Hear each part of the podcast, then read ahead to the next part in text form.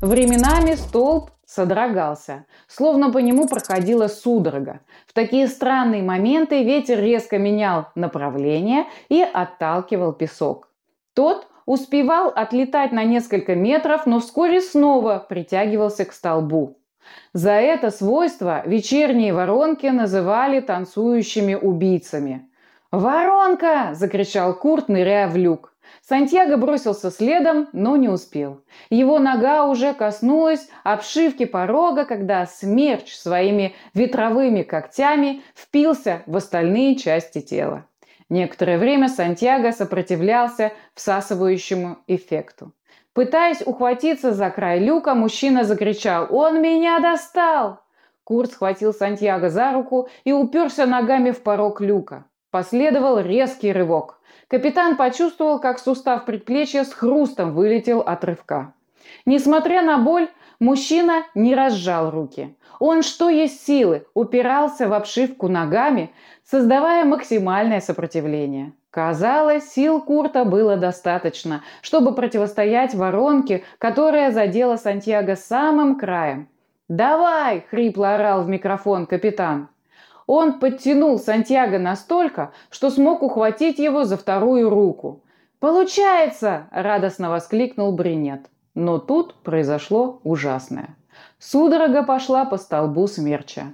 Мгновенный обратный поток откинул от себя песок, а вместе с ним тело Сантьяго.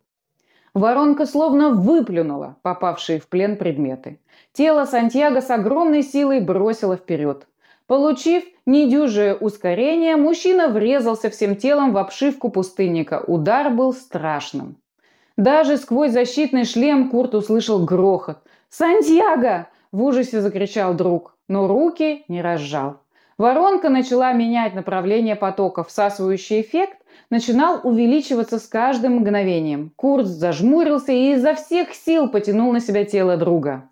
Вывихнутая рука пронзила мозг острой болью. В глазах потемнело. Курт вслепую нащупал кнопку деактивации и с воплем нажал. Люк начал закрываться. Не зная, смог ли втащить друга целиком, капитан продолжал тянуть.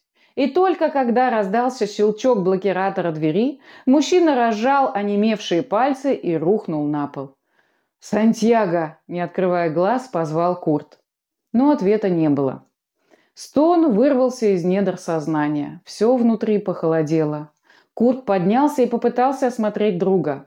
Однако секции телескопического механизма, которым был снабжен люк на случай завалов и неудобный костюм не позволяли свободно двигаться. Курту пришлось вылезти из тесного тоннельчика, снять костюм, а затем здоровой рукой выволочь тело Сантьяго. Когда при свете диодных ламп капитан смог разглядеть повреждения, сердце сжалось от боли. В области грудной клетки костюма была продолговатая вмятина. Только прочные полимерные пластины помогли Сантьяго не сломаться пополам. «Только не ребра», – утирая пот со лба, простонал Курт. Именно от переломов ребер погиб его отец. Упав со второго яруса, мужчина сломал несколько ребер, два из которых проткнули легкие. От обильного кровоизлияния отец Курта скончался в течение семи минут. Так закончилась карьера одного из самых опытных техников Суба. Стараясь не пасть духом, Курт начал аккуратно снимать помятый костюм Сантьяго. От удара застежки деформировались и плохо поддавались.